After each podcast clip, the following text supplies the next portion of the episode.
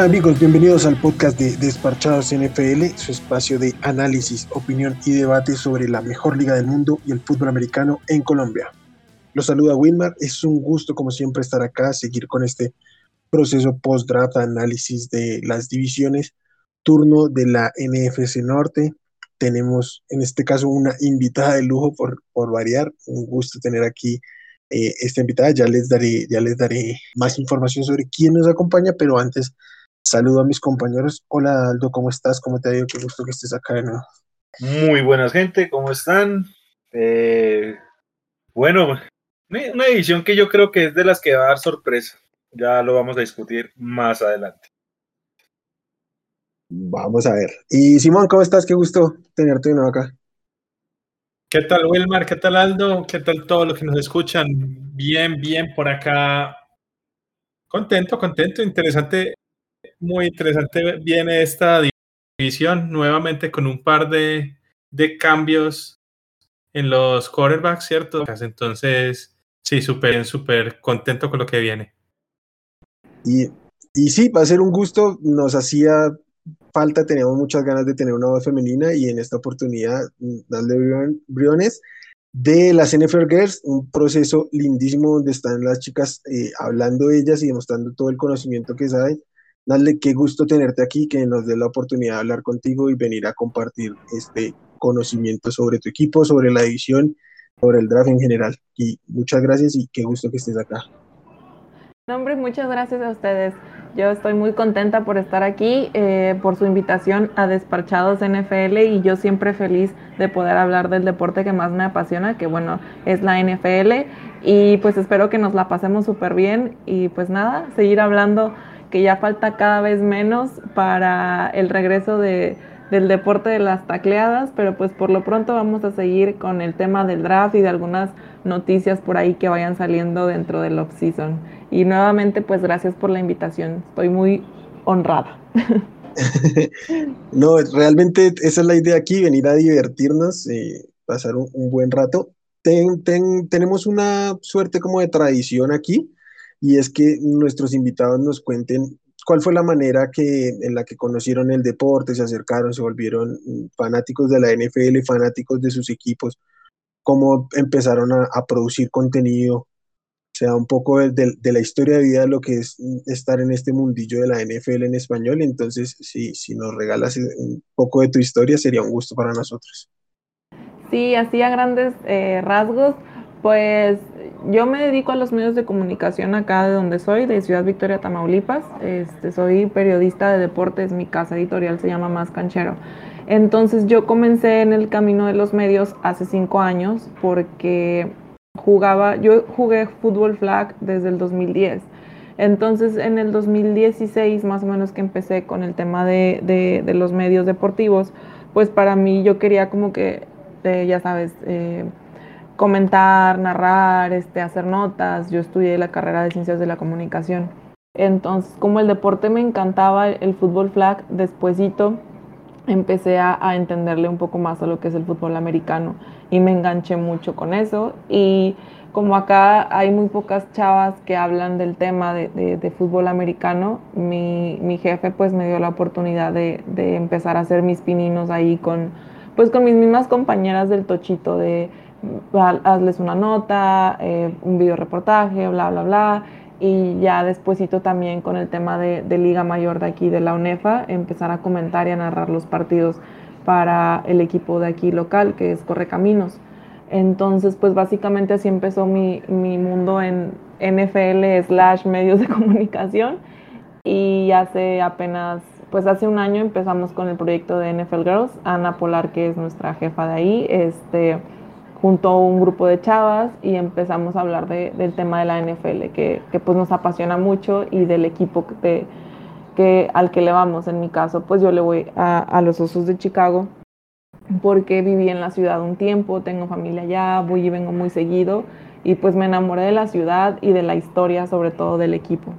Y pues por eso empecé a seguir a, los Bears, que yo sé que a veces es, muy raro y mucha gente siempre me ha dicho, es que no conozco a una persona de tu edad que le vaya a los Bears o cosas por el estilo, porque sé que tenemos muchos años que no llegamos a un Super Bowl, pero la historia que hay del equipo a mí me parece impresionante y a cómo se están haciendo las cosas, eh, creo que puede llegarnos un campeonato muy pronto. Y no sé, Simón Aldo, si tengan alguna pregunta para, para hacerle micrófono abierto, ya saben. Bueno, yo quiero preguntar, eh, listo, tú nos dices que, que viviste en Chicago, que tienes familia y evidentemente esas cosas pegan, pero ¿qué es lo que más, o sea, cuál fue esa parte que despertó el interés que digas, ok, Chicago es mi equipo? Como hay siempre ese suceso, esa anécdota, esa, de pronto algún juego en especial que hayas visto que, que te apegara mucho a lo que es este, este equipo de los Osos de Chicago. No, no recuerdo así como una jugada en específico, fue más bien un jugador y fue Matt Forte. Para mí Matt Forte en ese entonces era como, wow, o sea, era un súper corredor y sufrí mucho cuando se lo llevaron los Jets. Pero creo que él fue el jugador que dije, ok, eh, o sea, Chicago va a ser mi equipo, la ciudad, los colores, etcétera, pero pues también específicamente por, por Matt, Matt Forte. Recuerdo ver los highlights de los partidos y la cantidad de yardas, etcétera, etcétera. Creo que era un jugador con muchísimo, muchísimo potencial. Y pues básicamente yo creo que fue él como que el que me marcó así de, porque en ese tiempo estaba jugando Jay Cutler. Y pues no, definitivamente no fue por el coreback, ¿verdad? Entonces, evidentemente Jay Cutler no, no, motiva mucho. No, entonces Forte, creo, creo que veía a Forte y era como que wow, aparte sentía que estaba como muy conectado con la ciudad y con los fans y pues básicamente por él. Bueno, tenemos otra aficionada que, al igual que Simón, toma afición por un running back. Por ahí, porque justamente yo también soy de los Chargers, justamente por lo de la Daniel Tomlinson, que también termina yendo a los Jets al final de su carrera. ¿Cierto? Entonces ahí, ahí también como, como algo curioso, algo en común también. Eh, yo también tengo un par de preguntitas. La, la, primera es, ¿qué posición juegas en el flag? Y no, principalmente era esa, porque la otra que te iba a preguntar ya la hicieron, que era justamente que, que, cuál era tu jugador favorito, pues digamos, de la franquicia. Sí, bueno, yo jugaba como safety y como receptora. La verdad siempre dobleteaba. Jugaba de defensa y de ofensiva, pero me gustaba más jugar de defensa. Me gustaba interceptar y, batear balones. siempre fui, siempre, la verdad sí, sí era como muy, pues media intensa para jugar. Entonces, este este, me, me agradaba eso de, de, quitarle el balón a las personas. Pero se refleja bien con el equipo que le gusta. Ella creció con ADN defensivo. Sí, claro. Es normal que pase eso. esa defensa del 85. No, y te digo, pues también jugaba yo de defensa, me gustaba mucho jugar de defensiva y pues al leer, obviamente, porque pues no, yo no nací en el 85, ¿verdad? Al leer y al ver videos en YouTube de los throwbacks y todo esto, pues te das cuenta el, monstruo de defensiva que, era el equipo. Y hace unos días comentaba con alguien, no va a haber otra defensa igual, no ha habido otra defensa igual, quizá en estadísticas o números, o sea, lo veo como muy, todavía no, no sucede. Probablemente vuelva a pasar, sí, pero también recordando que en el 85, pues el fútbol americano se jugaba muy diferente.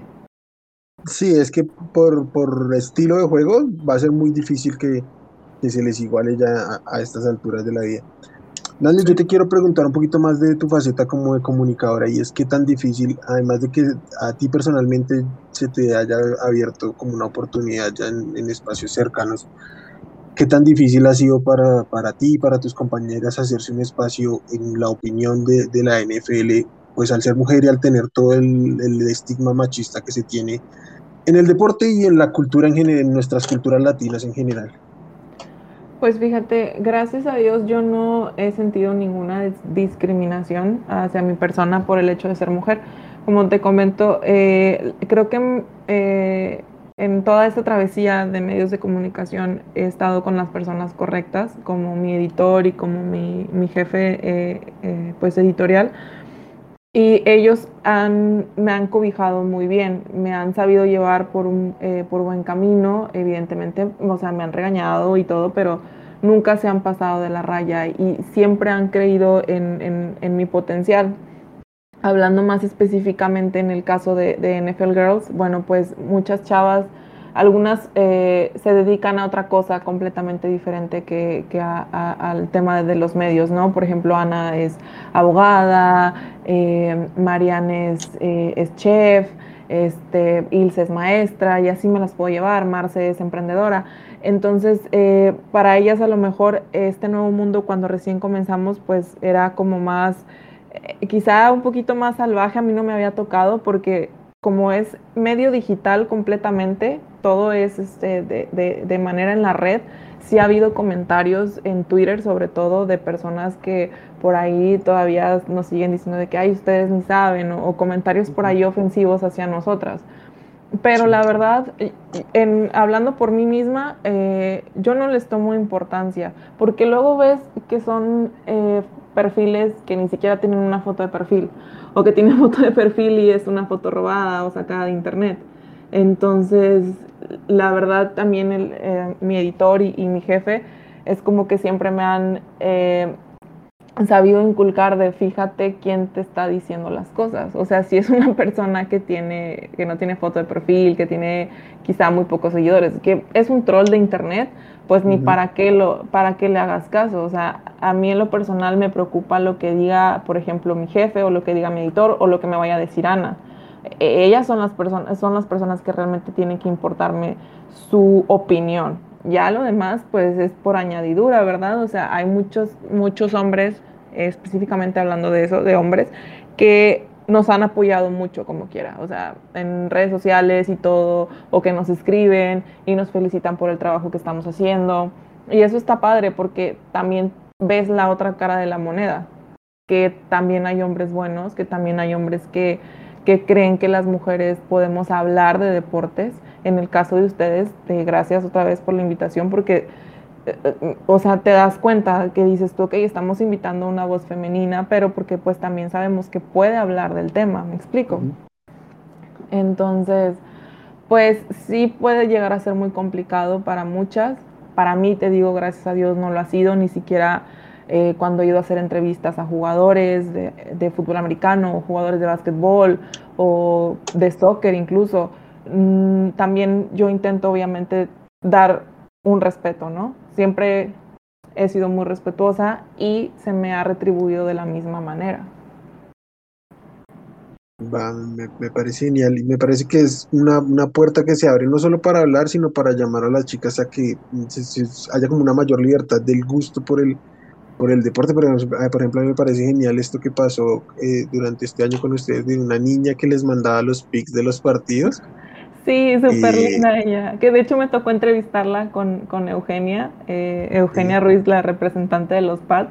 La entrevistamos a Dana y, es una niña muy, muy linda y, la verdad es que qué chido que sus padres le den la oportunidad y qué padre que, que le inculquen el, el, amor del fútbol americano y al final de cuentas pues todas eh, coincidimos en que también nos gusta hacer esto porque sabemos que alguien más pequeña nos está viendo y en algún punto ella va a querer hacer lo mismo y eso está súper bien porque estamos jalando a, las demás y entre más, entre más seamos mejor. En mi caso acá en Victoria, eh, como periodistas deportivas somos muy pocas. O sea, realmente somos, yo creo que tres mujeres solamente y casi siempre en las ruedas de prensa son puros hombres o a veces que si no va la otra chica, pues nomás estoy yo o así. Entonces, a mí sí me gustaría que hubiera más chicas que se animaran a hacerlo. Sí, sí, sí, claro, entiendo. Y bueno, entonces entremos un poquito en materia de lo que, de lo que veníamos a hablar. Y pues son los equipos de la, de la NFC Norte. Y pues empecemos con los Bears para empezar fuerte contigo, Nasle. Los Bears solo tuvieron dos selecciones en, en sus dos primeros días del draft pero porque fueron sumamente agresivos y, estuvieron eh, yendo a pescar lo, que necesitaban y un gran valor en el draft, como lo fueron en, su primera ronda en el pick 11 Justin Fields, en cambio quedando una selección del, próximo año por ahí un intercambio de rondas tardías entre este y el otro año, eh, pues se llevan a, a, Fields, eh, de Ohio State, para muchos y en especial, específico para nosotros acá en el, podcast, consenso como el coreback 2 de la clase, y en segunda ronda igual también fueron agresivos, subieron, aseguraron al, al tackle Tevin Jenkins de Oklahoma State. y creo que dos huecos muy claves y muy marcados en esta ofensiva de los Bears. Sé cómo viste tú el draft, cómo te sentiste con, con la llegada de Justin Fields y la manera como lo como abordaron el draft. Ahorita no, no, no, me están viendo evidentemente porque es un podcast, pero tengo sonrisa de oreja a oreja y me encanta hablar del draft que hicieron los osos este año porque la verdad yo sí estaba muy emocionada. O sea, si te soy sincera, yo no me lo esperaba. Este, yo eh, mis pronósticos o lo que sea, cuando hablábamos con gente nos preguntaba, yo decía, ok, bueno, eh, evidentemente no surge un coreback, pero digo, la estadística de que, bueno, tenemos hasta la ronda, perdón, hasta el pick número 20 de la primera ronda, dije, pues ya no va a llegar como un buen coreback con peso, ¿me explico? Este, yo pensé que se iban a agarrar un cornerback o algo así. Entonces cuando veo en la tele que los Chicago Bears hacen trade con los Giants, dije, o sea, van por Fields. Y también se me hizo súper extraño que a Fields no lo agarraran dentro de las primeras rondas. Yo pensé que iba a ser un coreback que se iba a ir fácil, eh, quizá en los primeros cinco. De hecho, yo pensé que los Broncos iban a agarrar a Fields, porque a, los Broncos también le necesitaban un. un, ¿Quiénes dijiste? ¿Quiénes? No me toquen ese vals. No me toquen ese vals de nuevo. Pero cuando los Broncos no seleccionaron a Fields, dije, ok, como que dije, puede, puede que sí pase y ya cuando hacen el trade dije, por favor, que agarren a Fields, por favor, que agarren a Fields, porque luego había mucho entre la fanaticada de los osos en, los chats de que se me hace que van por Mike Jones y no, que vayan por Fields y Fields. Y, y ya cuando salió así en la pantalla de que Chicago este, draftea a Justin Fields, yo grité, la verdad, o sea, grité de la emoción. O sea, estaba súper, porque ves todo lo que hablan los medios y también ves la calidad de jugador que es este chico, eh, sí te hace pensar que puede ser el, el, coreback franquicia para, para, el equipo, sabiendo que Chicago nunca ha tenido un coreback franquicia. O sea, es de los equipos más longevos de la liga y jamás ha tenido como un super coreback. Entonces, creo que es el tiempo ahorita, pues sí, de de, festejar como fanático de, los osos. En ese mismo día hicimos un, podcast de reacciones con los chicos de Fanaticosos y todos estábamos encantados y todos estábamos súper felices. Este, las reacciones de, en Twitter que aparecían respecto a que los Bears habían drafteado a Fields era algo que nadie, la verdad, se veía venir. Porque pues dices tú, ok, va hasta el pick número 20 y Fields es muy bueno, como te digo, pensé que se iba a ir antes. Y el segundo día también hicieron una muy buena jugada, hacerlo del el trade igual, sí se vieron agresivos, como dices tú, sabían que también ocupábamos un tackle, también nos surgía, y Tevin Jenkins me parece una buena, una muy buena opción para el equipo, creo que le va a venir muy bien. Este, y pues la verdad que yo estoy más que contenta con el draft. Claro, también eh, ponemos ya los pies sobre la tierra, ¿verdad? Y decir, bueno, son evidentemente novatos, hay que ver todavía cómo se desenvuelven en los entrenamientos, cómo se desenvuelven en la pretemporada. A Fields no lo van a, a, meter, va a empezar Andy Dalton, eso fue lo que, lo que dijeron Matt Nagy y Ryan Pace, que Dalton iba a ser quien comenzara. Yo creo que Fields va a terminar debutando este año.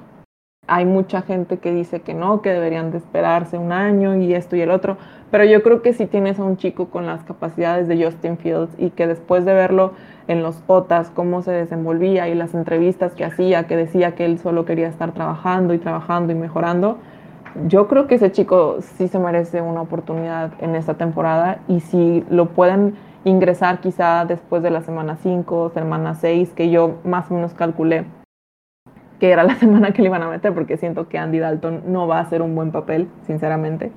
Este, creo que sí podemos aspirar nuevamente a, a playoffs este año. Ok, o sea, bueno, yo lo, primero que quiero decir es que a, los ver también se les notó la emoción, así como así a ti se te nota en la voz. En, el Instagram, en el Instagram del equipo, después de la selección de, de, de, Fields, las 15, 16 publicaciones siguientes eran única y exclusivamente sobre el jugador después del draft y todo. Entonces era bastante cómico ver y decir como, dime que nunca has tenido un coreback franquicia sin decirme que nunca he tenido un coreback franquicia. Exacto. Yo, yo, yo diría, o sea, en seco que, o sea, a mí no me sorprendería para nada que Justin Fields le sacara la posición a, a Andy Dalton en lo que queda de pretemporada.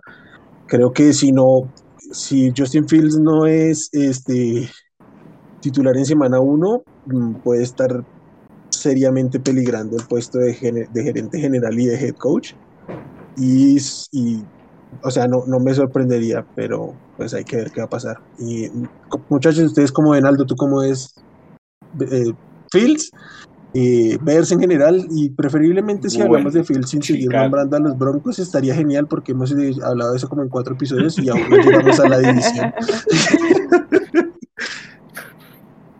bueno, a ver, ahí yo soy de los...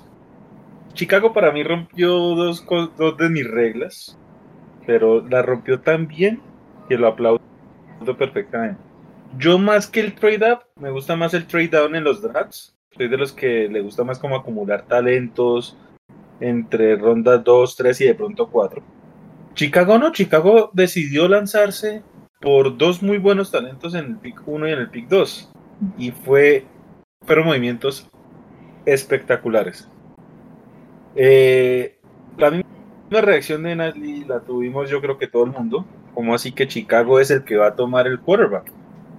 Y es más, recordemos, o bueno, no sé si han visto por ahí de que está el rumor, o bueno, el ruido fuerte que Minnesota era quien quería subir por Fields. Entonces, de alguna forma, le quitaron a los Vikings el mariscal y pues Justin Fields era una locura saliendo del top 10. Una locura. Entonces, ese trade up fue espectacular. Yo espero que el trade, el pick del otro año sea más o menos en la misma posición de este, top 20, top 25. Entonces, dar dos picks del final de la primera ronda por un potencial mariscal franquicia es una ganga. Y fue tremendo. Y miramos eso sumado a que tomaron a Tevin Jenkins en el pique lo tomaron es increíble. O sea, ¿cómo cubrir esas dos marcadas deficiencias en una ofensiva anémica con sus dos primeros picks? A mí ya no me interesa analizar tan al detalle lo que fueron los otros picks, más allá de que pues hay buenos talentos y muchas cosas, pero es que lo que hicieron en el pick 1 y 2 fue un éxito fue increíble. Para mí eso tiene que definir el draft de esta temporada. Eh, yo quiero pensar de que Justin Fields sí va a ser el titular en la semana 1.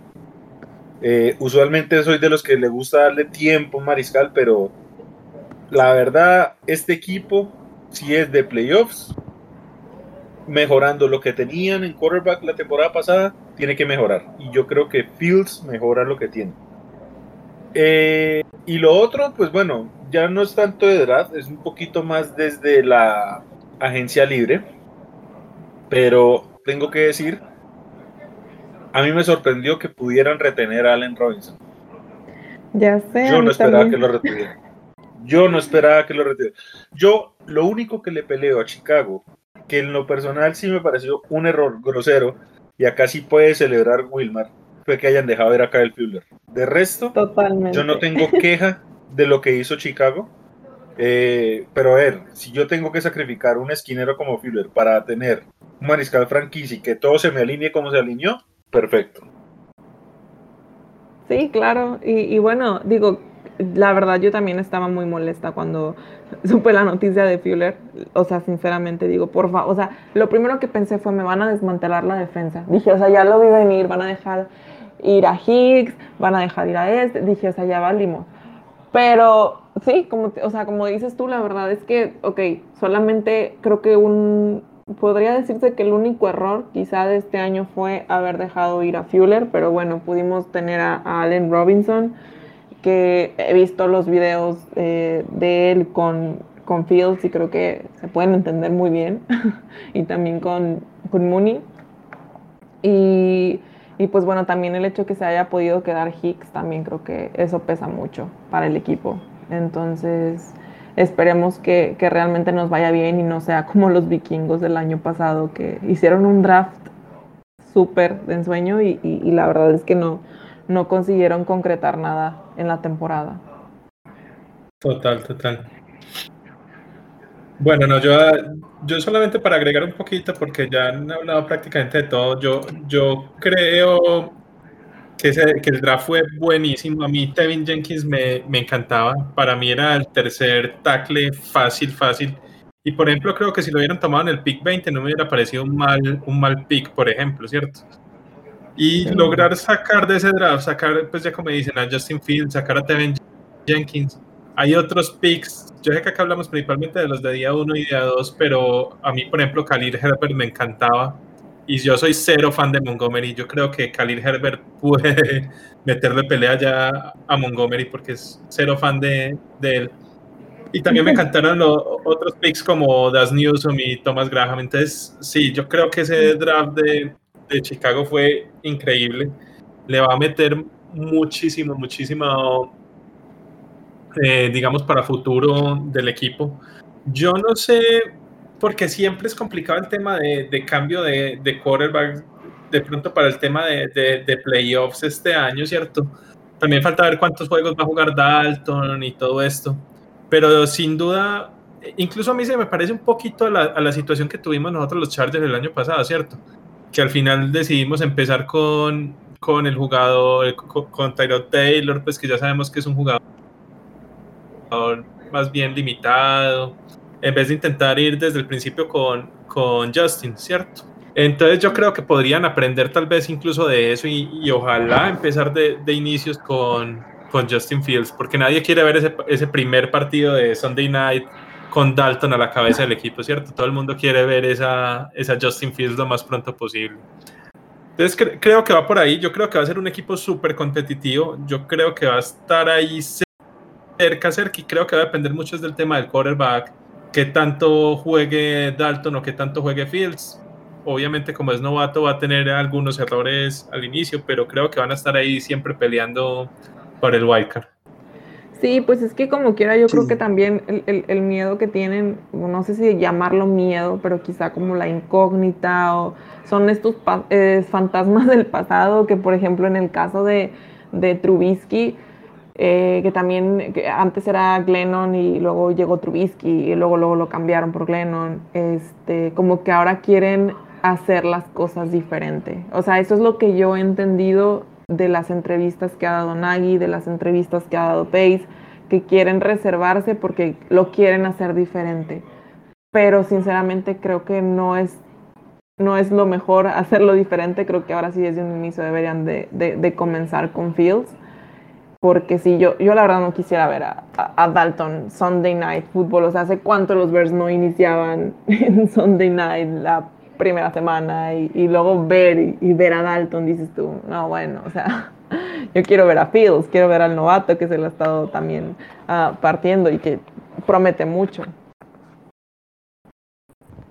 Sí, y, y, yo creo que están en una posición de ponerlo, de que si con él llegan a playoffs está bien, pero si no llegan a playoffs y se dieron la oportunidad de tener esta, esta temporada, este, pues de, como de fogueo tampoco está mal. De igual manera creo que sea quien sea el coreback puede ser una, una, una primera temporada un poquito difícil en general para el equipo porque lo que decía Simón del cambio de coreback, pero también cambiaron el, el coordinador defensivo. Entonces creo que si se lo toman con calma en términos de, de, la competitividad y le dan el tiempo a él de, bueno, juegue aunque no, aunque no estemos para competir y si comete errores, eh, los vamos a corregir sobre, sobre el trabajo en el campo. Creo que que es una, una, buena alternativa. Y sí, sobre lo que, lo que decía Aldo, claramente la salida de Kyle Fuller es, es, es, un peso. Vamos a ver si, digamos, un segundo aire puede tener Desmond Trufano, ¿no? Que es el, como el que viene a reemplazarlo.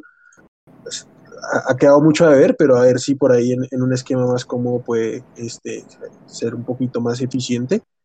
Pero, pero sí creo que, aunque, sea, aunque, aunque pueda sonar a temporada de transición, tiene un, buena pinta los, los Bears a mediano y, y, a largo plazo. pues con, con Phil, básicamente. Sí, esperemos definitivamente sí se, sí se den ahora sí las cosas. Porque como te digo, o sea, los fantasmas de Trubisky siguen ahí, evidentemente. Sí. Bueno, pasemos a, a, los siguientes, a uno de los equipos más interesantes de toda la liga, como los Detroit Lions, dijo nadie nunca. Ellos estaban muy felices, se vieron muy felices y como no estarlo si les cayó Penny Sewell en el 7 y sí. visiblemente estaban contentos por eso y, y no, no, les podemos quitar eso, aunque su panorama en el corto, mediano y largo plazo no pinta muy bien, pero bueno. Entonces empecemos. Penny Sewell, como les decía, en el pick 7 de la primera ronda, el, el left tackle de Oregon. Y en segunda ronda se llevaron al, al defensive tackle de Washington, Levin Obusurike. Y en tercera ronda tuvieron dos, dos selecciones, Alien McNeil de, de, de, North Carolina State, defensive tackle también, y el, y el cornerback, que me parece una gran selección en, a esas alturas, y Featu Merifongu, eh, cornerback de, de Syracuse. Y ¿Tú, tú cómo, cómo viste el, el, draft de, lo, de, los Lions y qué opinas de ellos, Nazmi? Pues mira, le quiero mandar un saludo a los únicos dos personas del, que le van a los Lions que conozco. a Tito Félix y a la buena Nancy, que también está con nosotros en NFL Girls. Y voy a ¿cómo, ¿cómo se dice? Voy a citar a Tito, que dijo que sus Detroit Lions están en una reconstrucción yo creo que esa reconstrucción ya les duró como 30 años o más, pero eh, veo que, los, que al final de cuentas la fanaticada de Detroit está muy contenta y está como muy esperanzada y ellos como muy optimistas de que hicieron un muy buen draft. Sin embargo, hasta el mismo contado que no cree que vayan a llegar a, a, a playoffs ni a ser contendientes, que el equipo sigue en reconstrucción. Y creo que se deja ver desde el año pasado todo el cambio de directiva, cambios que hubo. Este, entonces, eh, digo, siguen siendo rivales de división y siempre eh, empecé a, ante un de, de, división va a ser complicado. Este, y más estos, eh, pues estos equipos que tienen pues muchísimos años, ¿no? Eh, con estas rivalidades. Creo que Detroit puede hacer bien las cosas si, si sabe mover las piezas del ajedrez de la manera que las debe de hacer. No creo realmente que tengan malos jugadores, sinceramente. No, no logro entender a veces cómo es que un equipo como Detroit, que por lo general hacen buenos drafts porque siempre tienen picks muy tempranos, cómo no han podido encontrar la fórmula para que se les alineen los astros o yo qué sé y, hagan una buena campaña. Por lo menos esta temporada van a tener 17 partidos por jugar, ya que se alargó, van a poder jugar un juego 17, pero tampoco, o sea, no, a pesar de que hayan hecho muy buen draft, eh, estos jugadores que, que, draftearon, que la verdad Penny Sewell, mis respetos, eh, aún así no, no creo que vaya a pasar más. O sea, el equipo está en completa reconstru reconstrucción y pues la verdad es que, bueno, sus fanáticos al menos están optimistas. Y están optimistas, son, son bien optimistas entonces. Bastante. Aldo, ¿tú, tú qué, qué, opinas de los Lions? En general, si quieres también por ahí meter trades y todo el tema. Ay, yo, yo no sé qué decir de Detroit, o sea, eh, si, hay, si hay una franquicia que ha sufrido más que la mía, son estos Lions, o sea, esa reconstrucción de los Lions es, es eterna, como lo decía Nasli. Eh, retiraron temprano a Barry, retiraron temprano a Megatron, y así va. Es un equipo que uno no le, no le ve como que cambia algún día. Y Por lo menos no retiraron temprano a Stafford. No, pues lo tradearon, casi lo mismo. a ver, yo antes de entrar al, al, al, draft y la agencia libre, yo creo que más bien le, le, le, cederé todo ese espacio a Simón. Yo me voy a ir por otro análisis y es donde yo tengo el conflicto del mundo. Y es, ¿quién carajos es ese head coach que tomaron? Yo para allá iba. Le tengo cero fe a, esa combinación de No, Dan Campbell o sea, con, con Anthony Lynn. A, ver, recordemos que ya cayó también Anthony Lynn. No, no, no. Yo, yo, yo, yo no entiendo. A ver, hace ¿qué? dos, tres años, Detroit alcanzó a meterse a playoffs con un muy buen trabajo hecho por. Ah, se me olvidó ahorita el nombre, que fue head coach de los de los Colts. Bueno, ahorita recordaré el nombre. Le dio la magnífica idea de firmar a Matt Patricia después de tremenda expuesta que les hizo los Eagles en el Super Bowl, donde nos demostraron el fraude que es Matt Patricia. Y me hago cargo y que me venga todo el mundo a Twitter, hágale, yo los atiendo de a uno. Matt Patricia es un fiasco, es un fracaso. Y lo demostró con lo que hizo en Detroit. Para que traigan a este tipo, o sea, estaba hablando de un tipo que está diciendo es que, que, que traer un león, no sé si cachorro ya crecido, que con cadenas y todo, que para motivar este, este plantel. Venga, yo, yo, yo no sé, este señor Campbell. No, y no sé si, no, lo has visto en las ruedas de prensa con cascos de, de autos de carreras, con todo el tema de, de arrancar las rodillas de los contrincantes, con todo eso. Sí, no, un carnicero, uno escucha a ese man y es un carnicero, o sea, es una cosa de locos. Entonces, para mí eso es suficiente para dudar de Detroit. Y es una pena porque yo soy solidario con las franquicias que sufren, me ha tocado. Pero es que lo de Detroit no se ayudan. En serio, no, no, no se ayudan. Es que Dan Campbell, no, no sé qué, o sea, quisiera decir muchas más cosas, pero de pronto hay niños que nos escuchan y no, tampoco quiero llegar a esa, lengua, pero es que es en serio, es una locura. este tipo, a ver, yo el único, lo único que puedo pensar bueno de este tipo es que tuvo que haber aprendido muchas cosas de, de Sean Payton en, en New Orleans y pues hay que darle el mérito a Sean Payton como uno de los más grandes ofensivos de nuestra generación. El tipo es un genio en la ofensiva y pues uno esperaría que algo le aprendiera, como para que haya quedado en esta posición. Pero estaba Bienemi, estaba Double, están muchos candidatos. Y en serio, esto fue lo mejor que consiguió Detroit. Es una locura. Sí, a mí con eso del cocheo también me parece que a mí, hay una cosa que, que, no puedo entender, porque justamente yo esto estos Lions como candidatazos, pero candidatazos a un top 3 en el, draft, ¿cierto? Del, del, 2022. Y si no fuera por los, por los Houston de este mundo, yo creo que, que fácil, fácil serían el peor equipo, o también por ahí con Filadelfia. Y se ponen a, a mirar, justamente los tres equipos tienen nuevos entrenadores y todos los tres entrenadores son más bien regulares, creo yo. Cierto, creo que habían muchos mejores coaches en el mercado. Y curiosamente los tres equipos se quedaron con unos, con unos coaches como que nada que ver, ¿cierto? Entonces, sí, esa parte tampoco, tampoco me gustó para nada. Y creo que lo que más me hace falta en ese equipo, sin duda, sin duda alguna, es el tema de los receptores. Eh, yo creo que, que, ese equipo va a sufrir demasiado, que, que Jared Goff va a sufrir demasiado con el cuerpo de receptores que tienen allá. Y sobre todo en esas, eh, con esas defensivas que se van a enfrentar en la NFC Norte. Yo es que yo creo que ni siquiera tienen un receptor 2 ahí, pues a duras penas. Son puros receptores 3. Entonces, no sé, esa, esa parte sí me genera muchas dudas. El draft me gustó, pero, pero ese equipo todavía tiene demasiados, demasiados huecos. Pero como tal, pensando a un, digamos, a un futuro por lo menos de varios años, de 3, 4 años.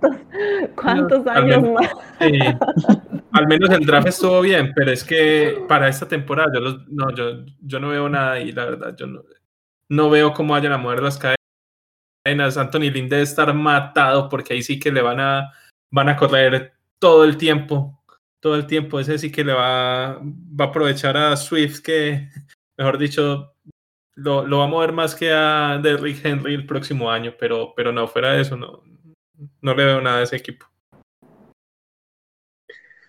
Sí, no, es bastante deprimente el panorama para los Lions. Y de hecho, el, al ver a Dan Campbell, al ver el trade de Stafford por, por Jared Goff, este, pues sí dan un mensaje de que ni siquiera están pensando en dos años, sino un poco, tal vez un proyecto un poquito más largo. Y en serio suena desesperante. ¿Cuánto más hay que esperar? Y si bien sí hay como jugadores interesantes en posiciones puntuales. ¿Cómo? ¿Quiénes?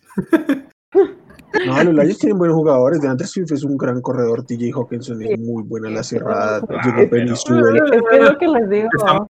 Hablando de dos de las posiciones menos importantes. Va, pero sigo hablando. Penny Sewell es un gran, un gran tackle para muchos generacional. Para mí, no mucho, pero era, es un gran tackle.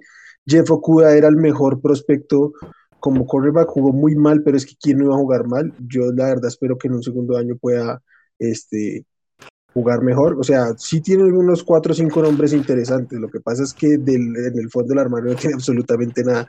Los receptores son realmente, pues malos. A mí, a, me gustaba Razon Brown, pero que lo hayan seleccionado en tercer día me dice mucho de él, de lo que puede estar pensando la NFL de él. Y aún así yo creo que puede ser el, el nombre más interesante en ese cuerpo de receptores, ¿sí? O sea, tiene unos, unos cuantos nombres buenos, incluso muy buenos, pero, pero la, en la generalidad de la franquicia pinta para, para desastre, para caos. Y...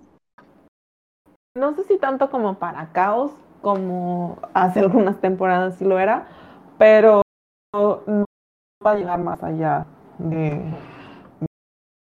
de... Al final de cuentas sigue siendo un equipo en reconstrucción.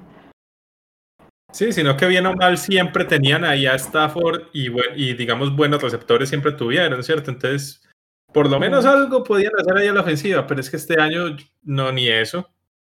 No, la ofensiva no, no, no, no van a hacer nada porque finalmente los, los nombres que son, los que, los buenos nombres que tienen no están para mover un equipo, además porque son en posiciones muy puntuales como si ahí sí, sí, O sea, sí, pinta bastante caótico, la verdad. Bueno, pasémonos al, al siguiente o a alguien más que tenga otra, otro cargo contra los Lions. Pobrecitos de los Lions. no, es que bueno, el, siguiente. Un saludito a Anthony Lynn. ¿Cómo? Un saludito a Anthony Lynn. yo, yo, preferiría, yo preferiría que el head coach fuera Anthony Lynn y no Dan Campbell. ¿Sabes que yo también? sí, yo también creo. Yo creo que sí, no, es que Dan Campbell da, da, miedo verlo.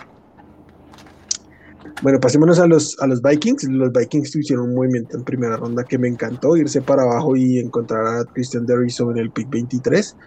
Y pues no tengo mucho más que decir ahí. Y, pero ya lo que hicieron después sí, tal vez no me gustó mucho. Kellen Moon en tercera ronda, para mí es un suplente, ya he dicho lo que, lo que pienso de la profundidad de corebacks. No sé si los, los Vikings necesitaban draftear un suplente a esas alturas. Dicen las, los insiders que iban a tomar acá el Trask y como, como este, se lo llevan los Bucks, pues se, llevan a Mon. para, mí es un poco de lo mismo. En tercera ronda también el, el, el linebacker de North Carolina, Chas Surratt. Ese sí me gustó. Ohio State, eh, eh, guardia White Davis y el defensivo de Pittsburgh, Patrick Jones. Este, Nadle, ¿cómo, ¿cómo ves a los Vikings? Me habías dicho que te ha gustado mucho el draft del, del año pasado. ¿Cómo es este draft para los Vikings? Sí, el draft del, del, año pasado, la verdad, a mí me gustó mucho, hicieron muy buen trabajo. Este año yo creo que cubrieron sus necesidades principales y lo he, también lo he escuchado en, en, compañeros que le van a los Vikings, este, que ellos están igual, contentos con el draft que hicieron y que pues en general yo creo que fue un buen draft para la mayoría de los equipos de la NFL.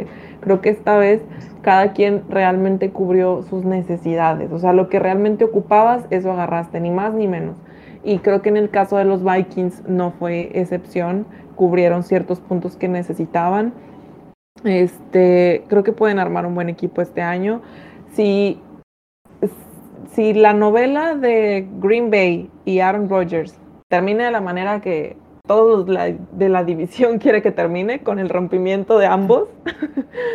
Eh, creo que, que, podríamos dejar a un lado a los Packers y ahora creo que los más contendientes o más fuertes de esta división serían los vikingos y los Bears por obvias razones.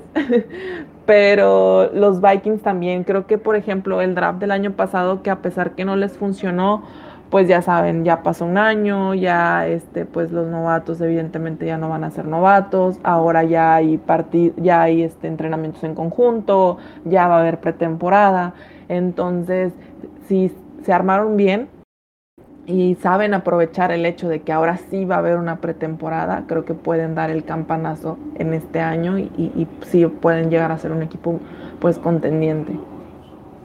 Eh, Simón, tú habías visto mucho a, a ¿cómo viste su llegada ahí a los Vikings, sobre todo con el movimiento que hicieron? No, a mí me encantó en general el draft de, los Vikings, a mí el movimiento de, de me pareció muy, pero muy bueno digamos, yo, yo, lo, yo, como saben, vi mucho el tema de los tackles porque los Chargers obviamente necesitaban uno.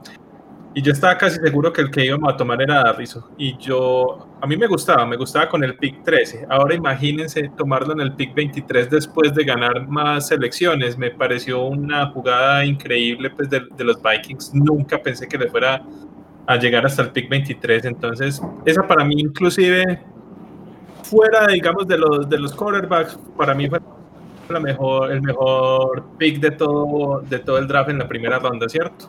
El, ese pick de Darrison. Y para mí, Kellen Mond era mi.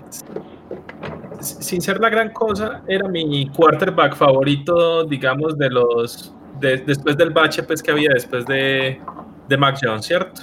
creo que es el que por lo menos tenía un poquito más de habilidad física, que de pronto puede trabajar un poquito más, entonces... Y por ahí está, tomaron varios, varios quarterbacks por, por, esos picks, entonces me parece, me parece bien, pues al menos el value estaba por ahí.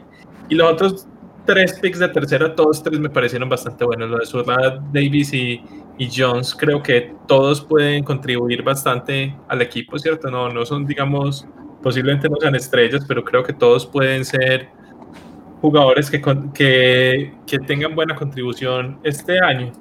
Y ya hablando un poquito también de, de, la agencia libre, creo que también ahí tuvieron, tuvieron varios buenos movimientos, ¿cierto? Porque por, por lo menos a mí me encantó el tema de, de Dalvin Tomlinson, ¿cierto? Creo que los Vikings siempre han tenido un tackle defensivo súper potente, ¿cierto? Tuvieron a, a Williams, a, a, a Joseph, ¿cierto? Y ahora el, año pasado no lo tenían. Y, este año entonces Darwin Tomlinson vuelve como, como a ese punto fuerte que siempre han tenido los, los Vikings en esa posición. Eh, ya de resto pues traen a Patrick Peterson que no sé qué tanto le queda en el tanque, pero yo creo que todavía todavía puede ser un, un buen jugador, de pronto no élite como, como fue antes en su carrera, pero todavía yo creo que, que puede dar algo ahí. Y ya los otros que trajeron, Mackenzie Alexander, Xavier Woods, pues creo que ahí hay, hay, buenos jugadores que por el precio que pagaron me parece, me parece que hicieron buenos movimientos en general y creo que fue una buena agencia libre y draft para, para ellos. Yo los veo bien posicionados, como un equipo bastante completo. Sí, la verdad estoy de acuerdo contigo. A pesar de que seamos rivales de división, hicieron bien las cosas también este año y como les decía, yo creo que sí pueden ser este, contendientes. Si saben sacarle provecho a sus jugadores sobre todo. Sí, creo que va a depender mucho también de, de cómo juegue este año Kirk Cousins, como, como siempre, pues el, el quarterback tiene bastante que decir ahí y Cousins, ojalá para ellos dé un poquito más de lo que ha dado hasta ahora, porque si no, van a estar por ahí peleando, pues, y no creo que pasen mucho, digamos, o que de pronto pasen a playoffs, pero no los veo ganando mucho ahí. Sí. Sí. Eh, Aldo, ¿tú qué, opinas de los Vikings? Pues es el equipo que, a ver, cuando uno mira a su head coach, uno sabe quién es Mike Zimmer uno espera que sea un equipo que destaque más en defensa que en ofensiva, pero creo que este equipo está construido totalmente al revés. Y no sé qué esperar porque es que mi dependencia es Kirk Cousins y yo no sé cómo sentirme con Kirk Cousins.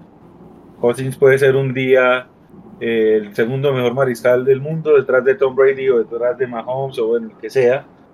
Y al otro día puede ser, no sé, una mezcla entre Trubisky y Jameis Winston, entonces uno no sabe qué pensar. Y es difícil, es difícil eh, analizar. Minnesota tiene armas. Yo creo que en conjunto, si hay un equipo que por armas es impredecible y que tiene para dañarte por como quieran, por donde quieran, es este. Dalvin Cook, Justin Jefferson, Van Thielen. Es una cosa bestial, es una cosa tremenda. Pero no sé si tengan suficiente con Cousins para explotar todo eso. Entonces, yo soy un poquito menos eh, expectante de los Vikings, no por el roster, creo que el roster es bueno. Es que no sé, o sea, yo creo que ya Cousins es lo que es y no tiene más para dar. Y es un equipo que con Cousins gana 6, 7 juegos y ya. Hace lo, suficiente para, eh, para afectarse en el draft, pero para no entrar a playoffs. Entonces, no sé. Sí mejoraron, sin duda el pick de Dariso fue tremendo y ganando picks, o sea, hacen un trade down y, toman tremendo talento fue un hit, eso sí no se les puede quitar. Eh, creo que pudieron, eso sí, haber tomado un poquito más de defensiva. Yo creo que les sobraba ese pick de Kellen Mond, pero. Pero creo, y lo hemos hablado mucho, que esa seguidilla que vino desde, desde Kyle Trask de, de quarterbacks da a pensar de que estaban muy, muy dentro del target de, de donde tomar talentos en esa, en esa posición. Entonces, uno quiere pensar de que algo vieron y ojalá les salga, porque la verdad, para mí tiene más pinta de un pick perdido. Esperemos que no. Igual yo, creo que, igual yo creo que el tema pues de Cousins tampoco es que Cousins sea tan malo. Pues Cousins es mejor que, que Dalton, por ejemplo. no, sí. Pero, a ver, Kirk Cousins para mí no es de los de la mitad para arriba de los de los quarterbacks de la liga. Para mí Cousins en este momento es como lo que fue Dalton hace un tiempo. Es justamente como el meridiano, diría yo. Está por ahí en toda la mitad del, del talento de quarterbacks. Sí, el que, el que usted diga que es peor que Cousins es mal quarterback. O sea, es como la línea. De ahí para abajo ya son malos. O sea, es como, lo, que se puede decir el, último quarterback que te puede mantener un equipo. Pero creo que eh, yo estoy con Aldo, que te produce un poquito un freno de mano. Y creo que los Vikings también lo ven así porque ellos quisieron subir por Fields eh, pero pues termina. Y no le salió la jugada. No pudieron, sí. A, mí me preocupa un poco eh, que, si bien parece que es un equipo que su mayor talento está en la ofensiva, yo no sé si. Yo creo que cada vez estoy un poquito más desencantado de Mike Zimmer, porque creo que no evoluciona como la liga evoluciona. A mí me preocupa no solo por Cousins es ofensiva, sino que si es una ofensiva que tiene que darle 25 veces por partido el balón a Dalvin Cook, por más de que me encanta Dalvin Cook y es de los mejores corredores de la liga, pues si sigues corriendo al ritmo que, tienes que correr por, por esquema, mm, vas dando un pasito, un pasito atrás. Y, pues no sé, a, a, mí el cuerpo de receptores me gusta, creo que este el, novato que seleccionaron también puede venir a, darles una buena profundidad. Este, ah, ¿cómo se llama? Mm, Marcel. Se me Sí, Marcel, sí. Creo que les puede dar profundidad. Creo que, que Thielen ya va para abajo. Es, eso sí, no sé si sea un poquito polémico, pero creo que Thielen ya va para abajo y, tal vez Justin Jefferson ya nos dio la mejor temporada de su carrera y eso podría generar un poquito de problema. Pero el que creo que sí puede dar un paso adelante es Irving Smith Jr. Sin embargo, el tema de, de, Mike Zimmer, cómo se ha comportado como, como head coach, como esta mentalidad tan conservadora, que, lo, que el coordinador ofensivo vaya a ser Clint Kubiak, que sus méritos para ser coordinador ofensivo es, el es ser hijo de, de Gary Kubiak. Entonces, como, como, no sé, creo que, que ahí va, va a haber un, un pueden tener un freno de mano pese a que tienen eh, un talento interesante en la ofensiva. Y a mí sí me preocupa un poquito la, la secundaria de los Vikings. Yo no creo que, que este, ni Xavier Woods ni Adrian Peterson sean soluciones para, para una unidad que se vio muy complicada. Y los Vikings fueron la peor defensiva contra el pase en 2020. Entonces, a mí, a mí me preocupa un poquito esa, esa secundaria. Este, el novato de, del año pasado, Gladney, ahora parece que tiene problemas con la ley. De, de, hecho, los tiene porque él se entregó a las autoridades. Entonces, por, por ese lado se puede, se puede complicar. Creo que si se enchufan y están en unas noches maravillosas, van a poder sacar partidos. Pero no sé si eso sea sostenible. Y yo, yo no sé si, digamos, si pasa algo con los Packers, de verdad sean los Vikings los que puedan estar en, como en, la, en, la, siguiente escala para hacerse con la división. Pues al final de cuentas creo que Cousins este, también va a entender o, o, está entendiendo, no sé, que pues si no hace bien las cosas esta temporada, no sé cómo está eh, construido su contrato, eh, pero quizá quiero pensar que, que, podrían darle como que el wave si, si no hace bien las cosas este año, porque de que tiene un buen equipo lo tiene y pues tendría que sacarle un mayor provecho. Sí, sí, creo que están atados como dos años por el contrato, pero o sea, como que en 2023, en 2022 sí, lo pueden el, cortar. El año, sí. Si lo cortaran el año entrante tendrían 45 millones de, de cap, o sea, no, es, uh -huh. están con ella hasta, pues el otro sí. año todavía lo tienen pues a lo mejor le sería como más conveniente dependiendo del desempeño de Cousins en la temporada. Sí, vamos a ver cómo, cómo, cómo les va y, y, a ver qué. Sobre todo a ver cómo se comporta esa ofensiva, a ver cómo, cómo va el, el, segundo año de Justin Jefferson, el tercer año de Herb Smith, si, si Adam Thielen se puede mantener sano también, Dalvin Cook también se mantenga sano. Creo que por nombres tienen buena, buena postura para, para y mejoraron la línea. O sea, a Cousins le están dando un Ferrari. Vamos a ver si uh -huh. lo sabe manejar o no.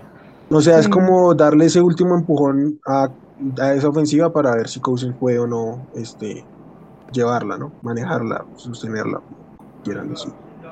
Exacto.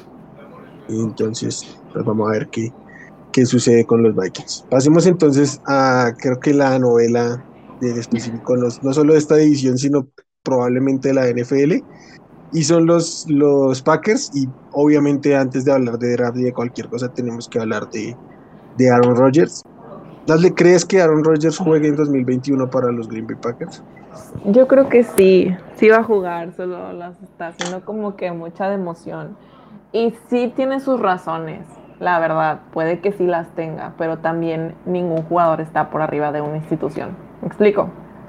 Eh, pero obviamente como fanática de los Bears quisiera que ya se fuera de Green Bay, quisiera que no estuviera con los Packers para que no fueran contendientes nuevamente, pero evidentemente esa, eh, pues esa relación ya está mucho, muy fracturada.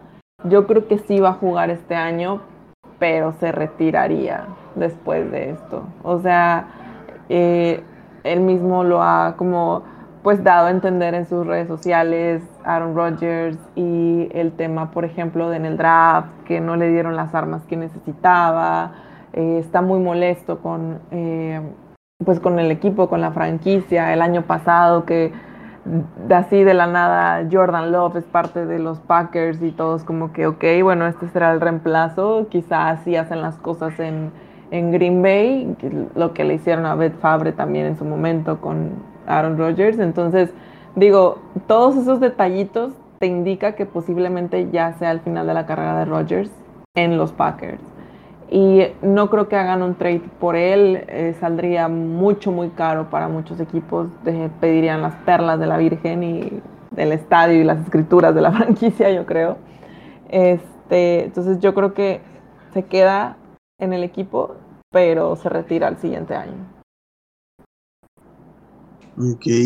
Aldo, ¿tú cómo, cómo ves la situación de, de Rogers? A mí él no va a jugar. Para ¿En ningún mí, equipo? No. Yo creo Sí. que llega un punto en que ¿Tú crees que ya se retira Incluso- este año? a ver, si es por jugar, sabemos que le da para jugar, pero yo creo que, que él dirá que, o sea, yo creo que él ya está cansado de como estos dramas y estas cosas. Y, a ver, metiéndonos como en el lado rosa de la NFL, en cosas que no nos debería como llamar tanto la atención, pero e, ese, ese tiempito que estuvo en, en Jeopardy en Estados Unidos como anfitrión del programa de televisión, se me hace demasiado... Bueno, No, o sea, yo no creo que eso sea como coincidencia, yo creo que eso es algo más Como o menos mensaje. planeado. Sí, y seamos sinceros, yo creo que él dirá, ¿saben qué? Ya gané un título, fui MVP, tengo muchos récords, eh, esto es relajado, esto es otro mundo diferente y puedo seguir viviendo feliz, puedo seguir, con, puedo tener más tiempo para, eh, ahorita se nos comprometió él, que, que su novia, que la cosa. A mí no me sorprendería en lo absoluto que simplemente diga, ¿saben qué? Me retiro, ustedes verán qué hacen Green Bay y ahí está. Entonces, yo personalmente no veo a, a Rogers volviendo a la NFL. Y con esto, tengo que decir que veo a Green Bay en debacle. Porque claro no sé, bueno, pues obviamente Jordan Love es una total incógnita. Pero fuera de Davante Adams no sé qué armas tienen, y si con No, y Rodgers, si, y si se va Rodgers, muy posiblemente Davante Adams no quiera quedarse allá el otro año, porque el otro año tienen que renovarlo. Y yo dudo que si no está Rodgers, yo dudo mucho que Davante Adams se quiera quedar allá. De hecho, él lo dijo. Bueno, no dijo que se iba, dijo que, que no era, no así era su decisión, pero que no podía negar que hacía parte de su proceso para tomar una decisión. Entonces, es, es un mensaje por debajo de, de la mesa, ¿no? Total. Sí, no, y aparte, o sea, evidentemente esa fractura les viene a pegar al equipo totalmente. Y de que está en declive, pues ya está en declive. Y más, pues cuando tu material humano, que en este caso son los jugadores, pues no se sienten a gusto, pues ahí sí ya es, es un problema como muy grave para una organización. Sí, la verdad yo veo una relación quebrada totalmente, y pues tomemos esas declaraciones que dio el, el presidente de los Packers diciendo que Rodgers es un tipo complicado. O sea, Complicado. Mm. y creo que estoy siendo muy, muy polite, ¿no? Creo que fue un poquito más, más fuerte la declaración, pero bueno, eso es otro tema ahí.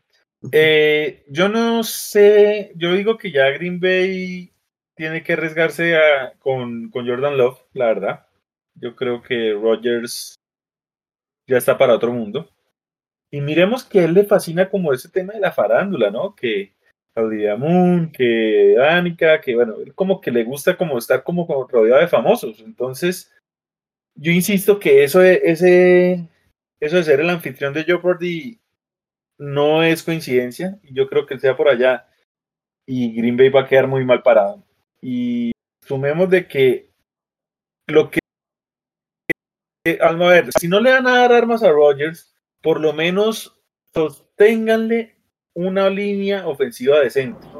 ya sé, pobre. Denle profundidad al menos. O sea, Yo ahorita quiero hablar de eso, pero hablamos ahorita de ese tema. no, dale, yo, no, yo voy a dejar que lo digas tú tranquilo, Simón, pero yo, yo digo, venga, si no le vas a dar armas a Rodgers, porque no tienes un Tyren excelso al pase, solo tienes un buen receptor. Eh, y pues bueno, de pronto el talento está en running back, pero es lo que menos necesita Rodgers.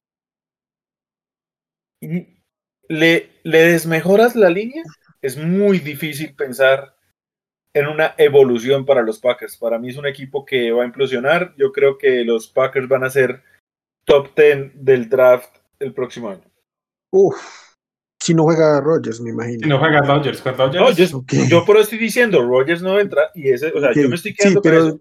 pero supo- supo- suponiendo que Rodgers, si Rodgers juega, no te vas a sostener en esa predicción.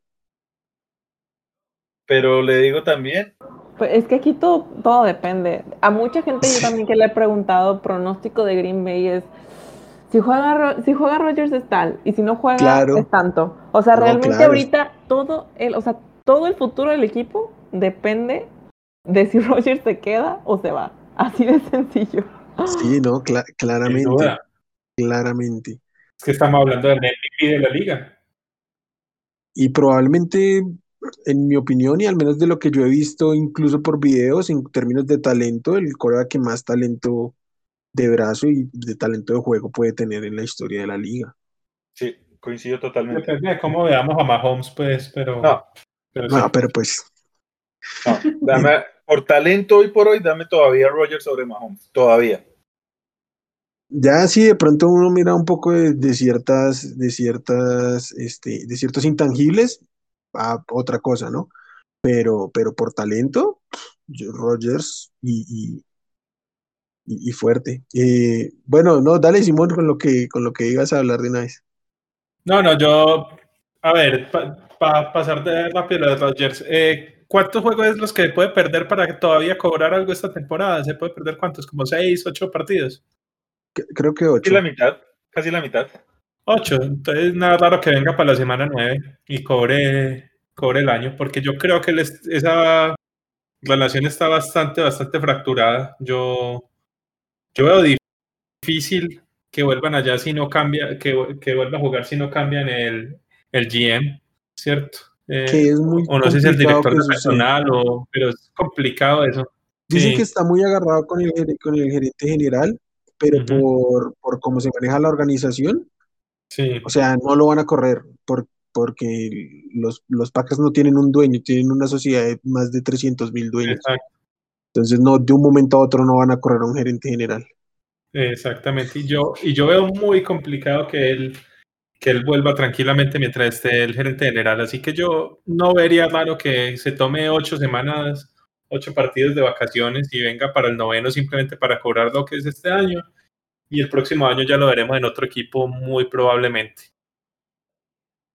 Ok, a mí Aldo me preguntó hace unos episodios si yo creía que Rodgers podía llegar a Denver y yo dije que no, porque en ese momento lo que no veía era cómo podía salir de, de Green Bay, pero no sé, creo que cada vez hay más la posibilidad de que no siga ahí. No sé si llegue a otro equipo, creo que mm, muchos tienen en la cabeza que si no juega en Green Bay se va a retirar y creo que por la propia actitud de Aaron Rodgers no sería extraño que se retirara pero evidentemente el futuro del equipo y de la franquicia en general está prácticamente. Yo entiendo que la franquicia es más grande que, cualquier jugador, sí, pero también tienes que saber manejar a ciertos jugadores para hacer mejor a tu franquicia.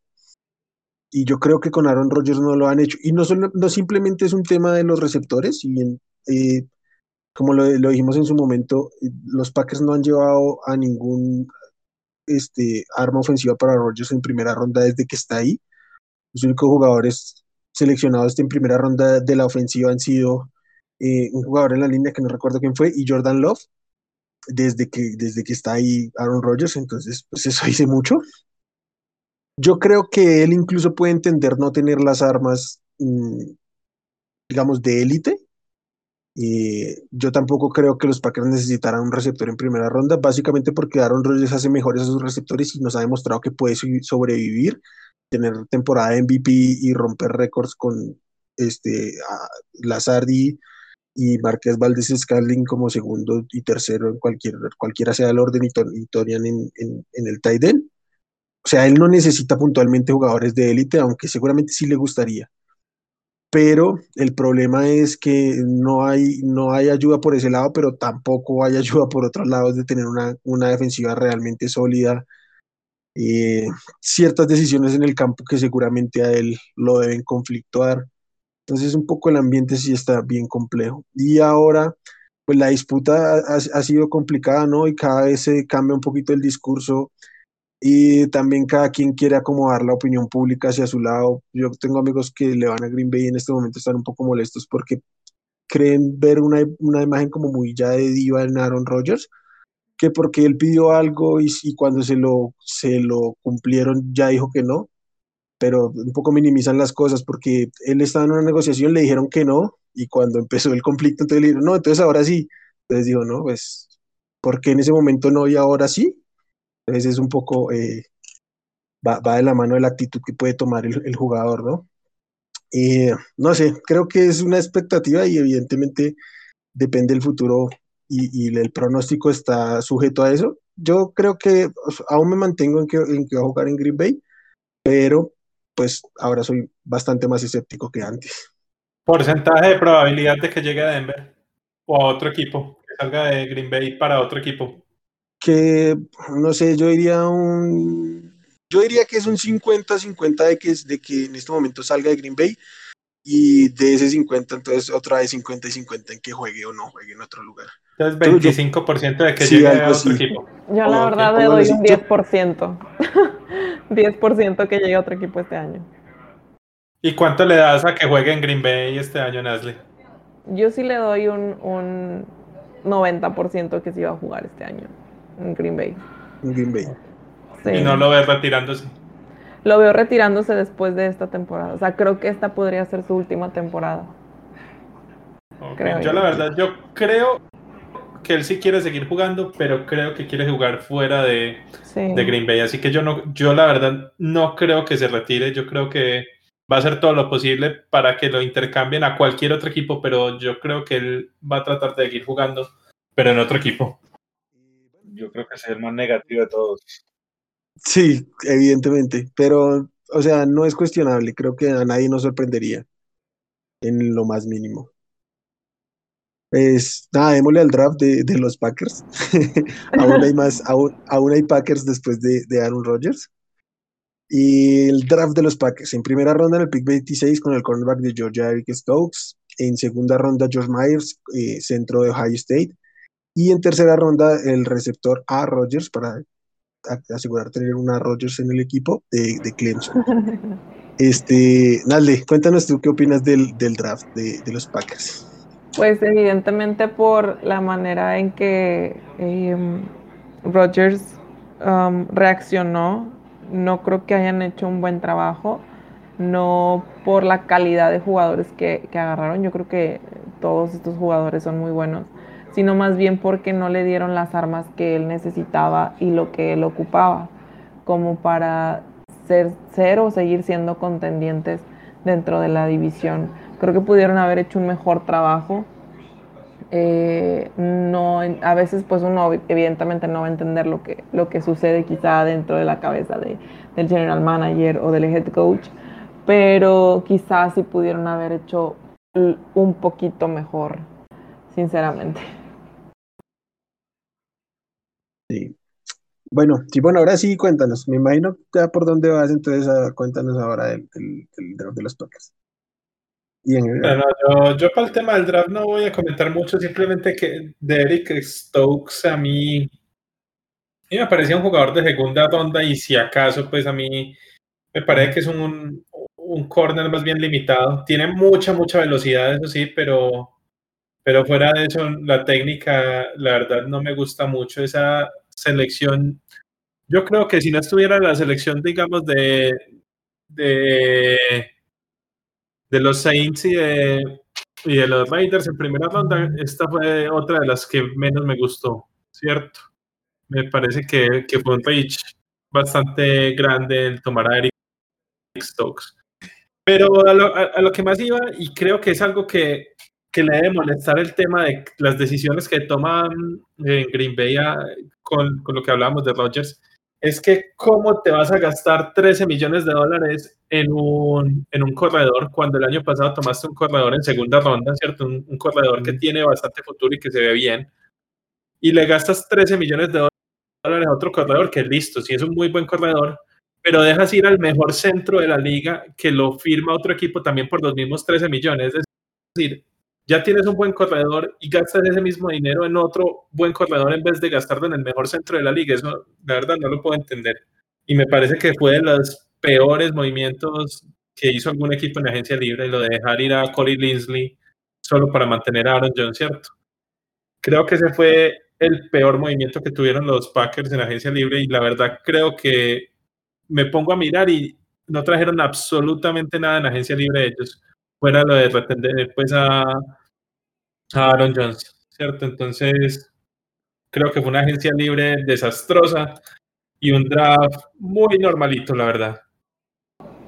Un draft como supuestamente que muy... yo lo supuestamente tomaron un centro en el draft Josh Myers, pero venga, es que no está reemplazando cualquier centro. O sea, yo yo no sé, pienso yo y díganme y me gustaría de pronto conocer la opinión no solo acá de ustedes, sino de las personas que nos escuchan, pero yo hubiera preferido tener a Lindsay, dejar ir a Aaron Jones y simplemente mirar eh, un, no sé, un Chairen, un receptor que complemente a Davante. Es que yo no creo que tampoco se pida mucho para Green Bay. Falta un segundo wide receiver. Tuvieron muchas opciones de tomar uno ahí. En segunda ronda, empezando, creo que había uno que complementaba perfectamente eh, lo que necesita Green Bay, pero no lo quisieron tomar. Entonces, eh, yo no sé, yo creo que este es un equipo que empeoró, incluso reteniendo a Rodgers. Para mí este equipo fue de los pocos que no mejoró. Que si llega a jugar Rodgers, pues evidentemente sigue siendo como eh, un contendiente, pero no, no, no es un equipo que ya me asuste tanto. Porque la verdad creo que quedaron eh, con menos profundidad, con menos identidad incluso. Y no sé, o sea, hay otra cosa que a mí, a mí con Green Bay yo tengo un problema gigante y el siguiente. Yo puedo entender de que el talento de Rogers eleva eh, sus, sus, armas, sus compañeros a la ofensiva, pero ¿cuántos años lleva Green Bay tomando talento en el papel élite o por lo menos más que decente en defensiva? Y es una defensiva que sigue sin, sin, sin explotar, sigue sin darte garantía, sigue sin, sin respaldar a Rogers. Yo no entiendo, eh, digamos, eh, lo que hizo Green Bay, es porque incluso me parece que ellos están más frágiles en línea defensiva que en esquinas. Yo me la hubiera jugado incluso más por un Christian Barmore. Bueno, pero, también, también les hacía falta un esquinero, sí. O sea. ¿Pero titular o.? Sí, no, no, no, se, no se acuerda de Kevin King en, en, el, No, en el partido contra okay. Tampa. No, no, está bien, pero es que a ver, King venía de lesión, entonces yo digo listo. Ah, pero, pero, A menos de siempre- que- pero siempre jugaba así, o sea. No, no, listo, está bien, pero a ver, Eric Stokes, entonces es tu, tu Ah. esquinero titular. No, yo creo que en este momento va a ser Kevin King. Para mí ahí hay un problema es con el jugador que Exacto, es selecciona. que eso voy. mí- pero, ah, o sea, por eso, o sea, una cosa es, una cosa es la selección, o sea, la posición. Yo soy fiel creyente de que los Packers no debían tomar un receptor en primera ronda porque les hacía falta defensiva. Eh, lo- como, como merced dice, ¿no? La, la defensiva no le ayudaba a Rodgers y no solo les hace falta un corner, les hace falta línea, eh, o sea, frontales en la, en la línea, les hace falta linebackers, porque es que les corre todo el mundo. David Montgomery les hizo un partidazo.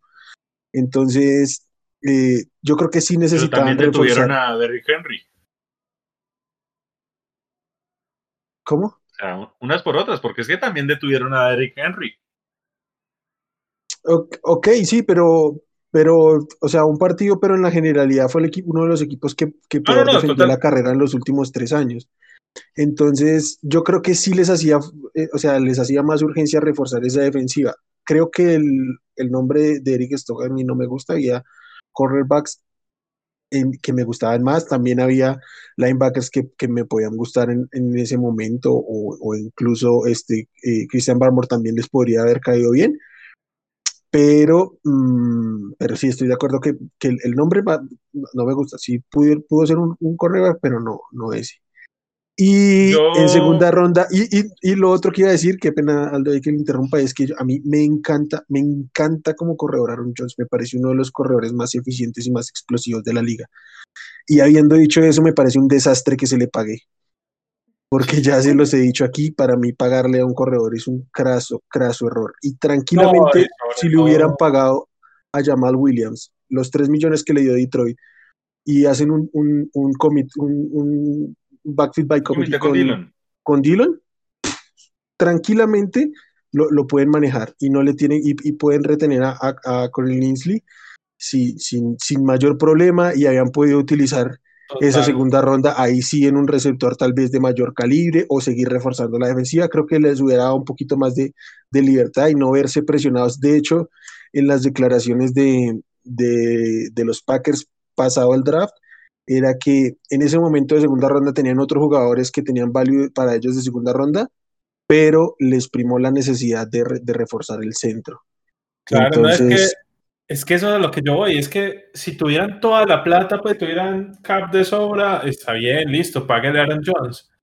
Pero sacrificar a, a- a tremendo liniero como es Corey Linsley por mantener a Aaron Jones, no, esa, esa parte no, no la pude entender nunca. sí.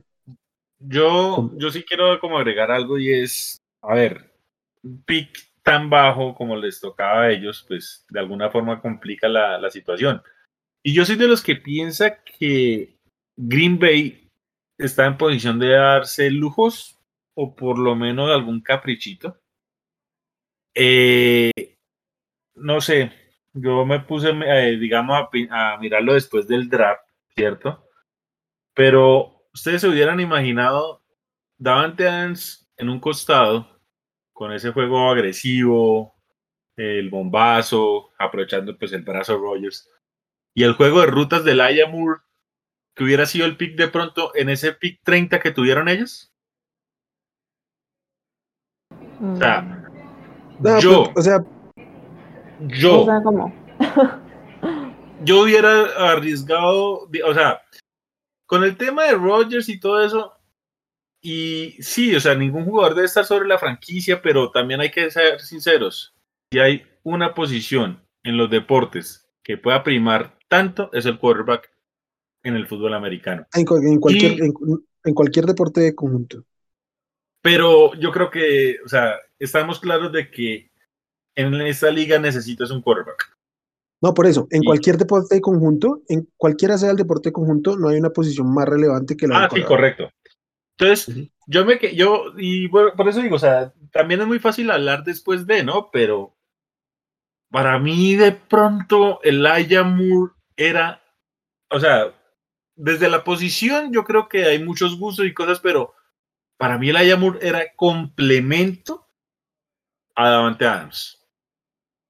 Y si tú complementas, vas a hacer una ofensiva mucho más impredecible. Y si le sumas, pues el talento de Rodgers y que le das un poquito como de, no sé, contentillo, si se le quiere llamar, o bueno, como quieras. Hombre, de pronto menos drama hubiera habido, ¿sí? Pero Eric Stokes, no sé realmente qué aporte para que Green Bay en teoría mejore. Yo no veo mejorar.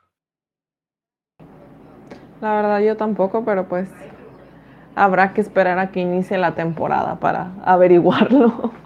si acaso tuvieron razón los de traje para hacer este tipo de contrataciones o si pues de plano ya Green Bay también va a ser parte de los equipos que estén en reconstrucción.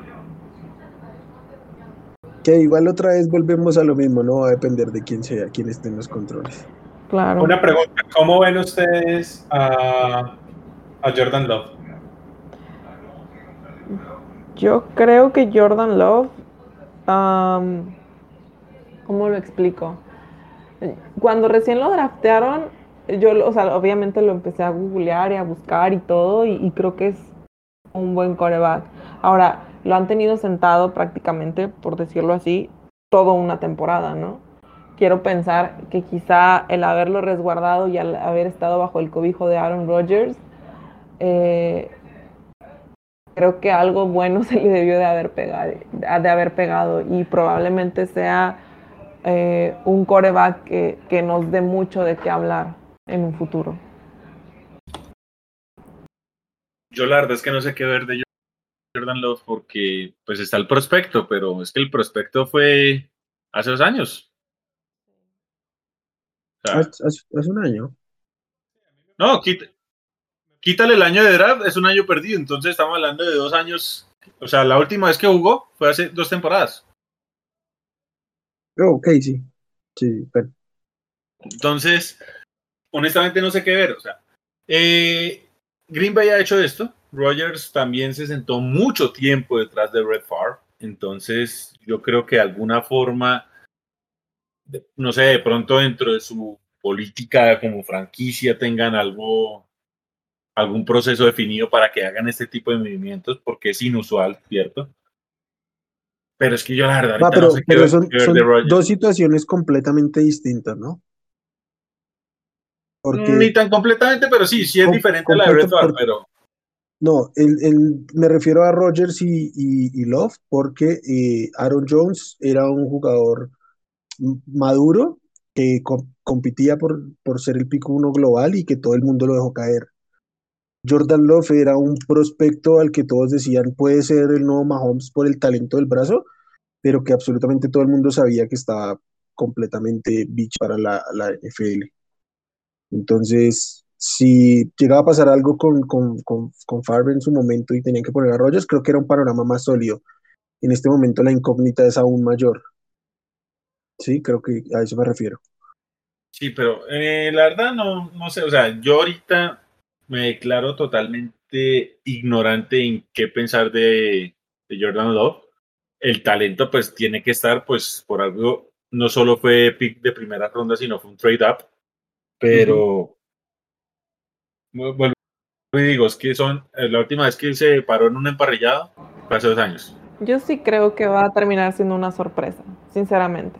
O sea, el haber estado bajo, eh, pues entrenando de, de- de cara a cara, como lo quieras decir, o aprendiéndole a Aaron Rodgers, yo creo que sí nos va a terminar sorprendiendo Jordan Love. Pero es que eso Cuando- tampoco te garantiza nada, porque miremos cuánto tiempo duró Jimmy Garoppolo sentado detrás de Brady.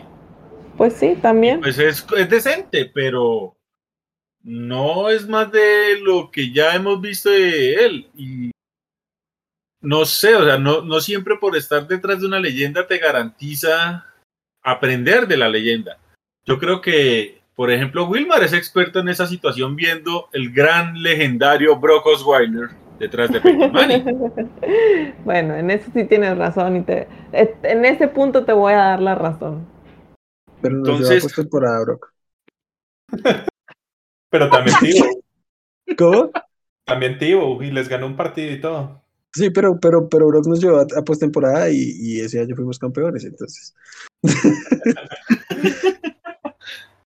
O sea, Bueno, no. Y se las pongo de otra manera. de- Ok, dale. ¿Cómo rankearían solo para esta temporada, no para futuro? ¿Cómo rankearían sin tomar a Rodgers al resto de quarterbacks de la NFC Norte? Para esta temporada nada más, no a futuro. No, no, no entiendo la pregunta. Pues es decir, si tuvieran que tomar o rankear solamente para jugar esta temporada, di- digamos, a estos quarterbacks, a Jordan Love, a, a Dalton, a Fields, a Cousins, a Goff, ¿cómo lo rankearían? No, Rogers uno, obvio. Ah, Pero, pero sin tomar a Rodgers.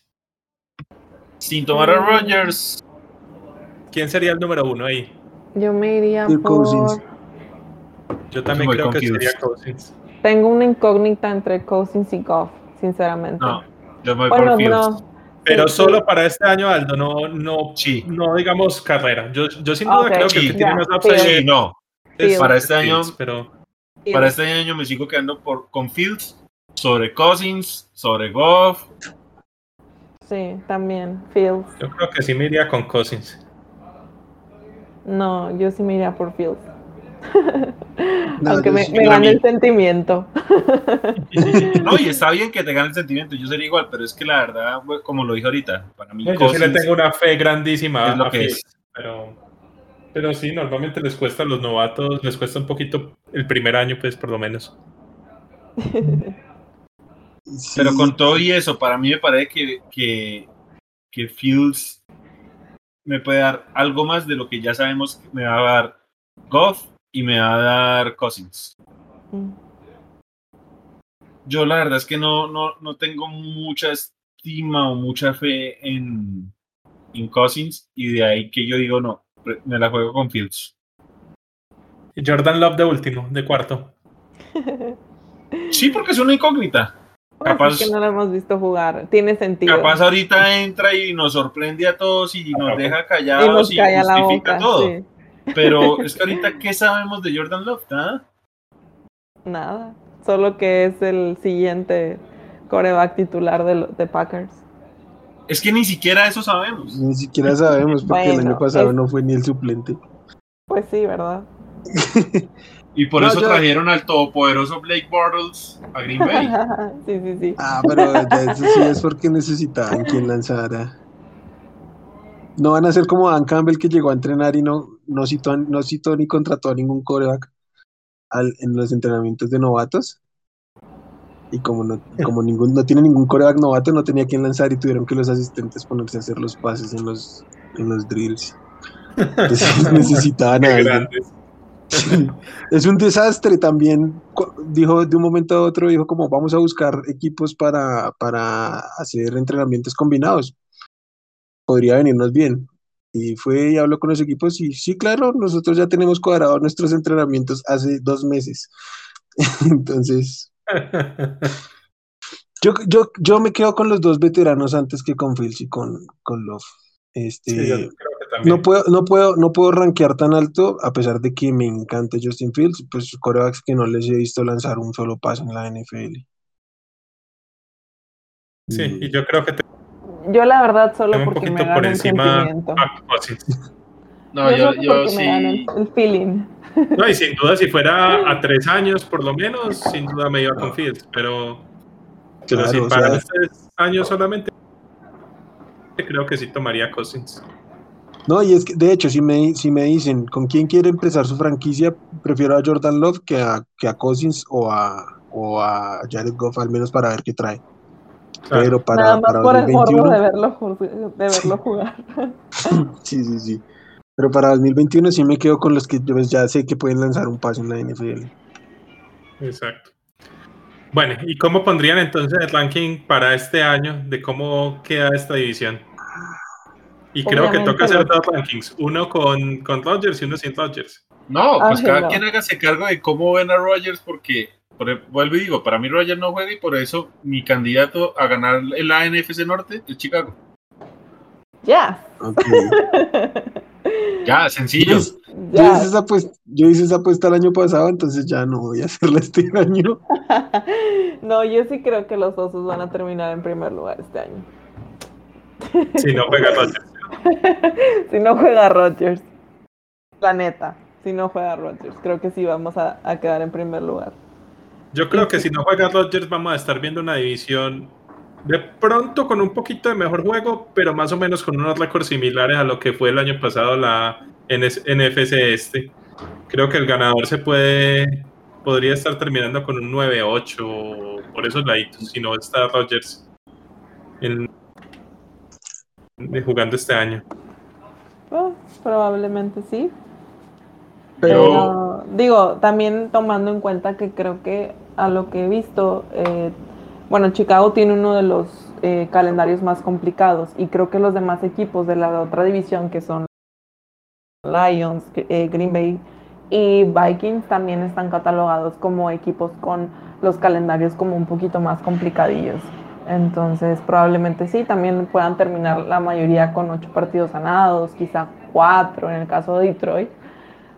Exacto. Por ahí van a andar los pronósticos.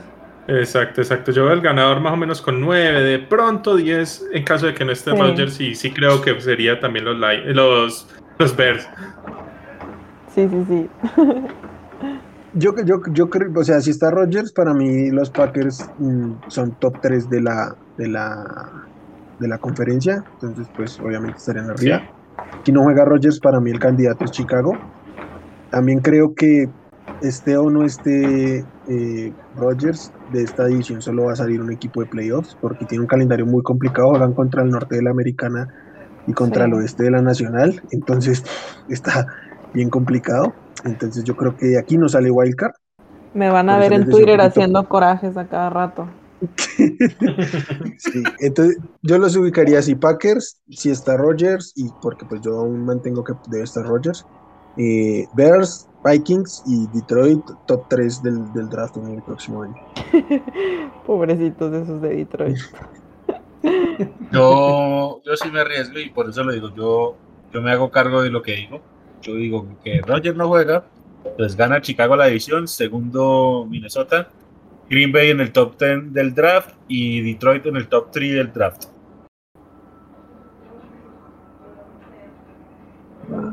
¿Y, y vos, Simón? No, yo ya dije, yo, yo tengo, si juega Rodgers queda primero, eh, si no juega Rodgers ganan los Osos y con Jordan Love creo que estarían peleando ahí el segundo puesto, pero, pero no, sin playoffs eh, estaría eh, Minnesota con Green Bay. Y sin duda top 3 del draft Detroit. Sí, A- a top rom- 3 del draft Detroit, A, rom- definitivamente. a romper, a romper su propia marca y quedar 0-17. Sí, sí, sí. No, no creo. No, no, la verdad no creo. De perdido No, este a equipo no se- de Houston. Esos son los de Houston. Sí. A Houston sí no le veo ganando absolutamente nada, pero Detroit yo creo que se puede robar un par de jueguitos. Unos dos, tal vez. Sí, dos. No sean tan malos con los leones, hombre. Los veo por ahí 2.15, sí. Yo, yo, o sea, no, yo no creo que queden 0-17 además porque van a recibir a Filadelfia. Entonces, creo que ese al menos se lo sacan. Sí, Pero sí, bueno. yo creo. Listo, muchachos. ¿Algo más por decir? ¿Algo más que contarnos? O si no, pues vamos cerrando. No, yo nada más este, muy contenta de, de haber estado compartiendo con ustedes este tiempo de hablando de la NFL y sobre todo de la NFC North. No, muchísimas gracias, Naldo, a ti por, por acompañarnos. Y si puedes regalarnos tus redes, las tuyas, las de tus proyectos, para que la gente te siga, te, te pregunte, te reclame por tus afirmaciones aquí dichas. Claro que que- sí. que- Me pueden encontrar en Twitter y en Instagram como Nasle Briones, así como se escucha. Nasle Briones. y de mis proyectos, bueno, pues estoy con las chicas de NFL Girls MX, así nos buscan en Twitter, en Instagram y en Facebook. Y también con mis compañeros de, de Gol de Campo. Y pues bueno, mi casa editorial ya la había comentado por ahí, más canchero, así nos pueden encontrar también en todas las redes sociales. Perfecto, muchas gracias. Aldo, regálanos tus redes para ir cerrando. Bueno, gente, a mí me encuentran en Twitter como arroba aldobox. Eh, solo manejo Twitter, me pueden preguntar, me pueden comentar, todo ahí. Y nada, un placer como siempre. Muchas gracias, Nasli. Eh, es muy agradable ese cambio de aire que nos da, nos das tú. Eh, me alegra ver de que haya mujeres que les guste la NFL. Invitamos a que incluso participen mucho más en los espacios de ella, o que creen más espacios. Y nada, fue una muy, muy agradable noche, la verdad. No, hombre, muchas gracias de verdad a ustedes. También me la pasé súper bien. Y Simón, regálanos tus tus redes, tu, tu- tu Twitter y lo demás, lo que quieras. Sí, pues, bueno, primero que todo agradecerle a Nazle por pararse por acá. Espero que la hayas pasado bien. Para nosotros, de verdad, fue o es algo muy, muy, muy interesante. Y yo creo que para muchos de los que nos escuchan, ver que, que sí hay mujeres que, que no solamente les gusta, sino que se apasionan por, por el deporte y conocen bastante de esto. Los invito a todos, de verdad, que, que conozcan el tema de NFL Girls. Yo conozco pues a varias de, de las niñas de allá y, y la verdad hacen un trabajo excelente. Es un canal súper, súper bueno, se lo recomiendo a todos. Y no, a, a mí me pueden seguir en arroba suribepe, ya saben, cualquier cosa ahí en Twitter, lo que necesiten. Y no, nos vemos la próxima, nos escuchamos. Sí, y también quiero redondear con eso que me- no solo es que porque, porque es mujer, entonces viene a hablar, ¿no? Es un, un campo que ellas están ganando por lo que, por la opinión y el Por que conocimiento saben. que tienen al respecto. ¿sí? Exactamente. que si bien el, el tema es que se les vea menos por ser mujer, no es que se haya una presión a forzar a las mujeres, sino que ellas mismas se están dando un lugar en base a, a su conocimiento y eso es súper importante en este y en cualquier otro campo de la vida. Entonces, para, para nosotros es, es, genial verlo, ser testigo y compartir con, con, personas como, como tú y pues con tus compañeras que en algún momento vamos a ver cómo nos traemos alguna otra por acá.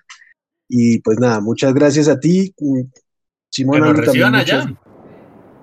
también cuando, cuando nos abran las puertas, eh, allá estaremos. Y pues nada. No, que claro que sí, que, que muchas gracias y, y, las colaboraciones siempre están abiertas con nosotros. Este, y pues por ahí nos, seguiremos como quiera poniendo de acuerdo y en contacto. Yo la verdad que estoy muy contenta de haber estado con ustedes. Gracias, gracias por, por eso. Eh, yo soy Wilmar, a mí me encuentran en Twitter como arroba wchavico, mm, las redes del podcast arroba desparchados NFL en Twitter.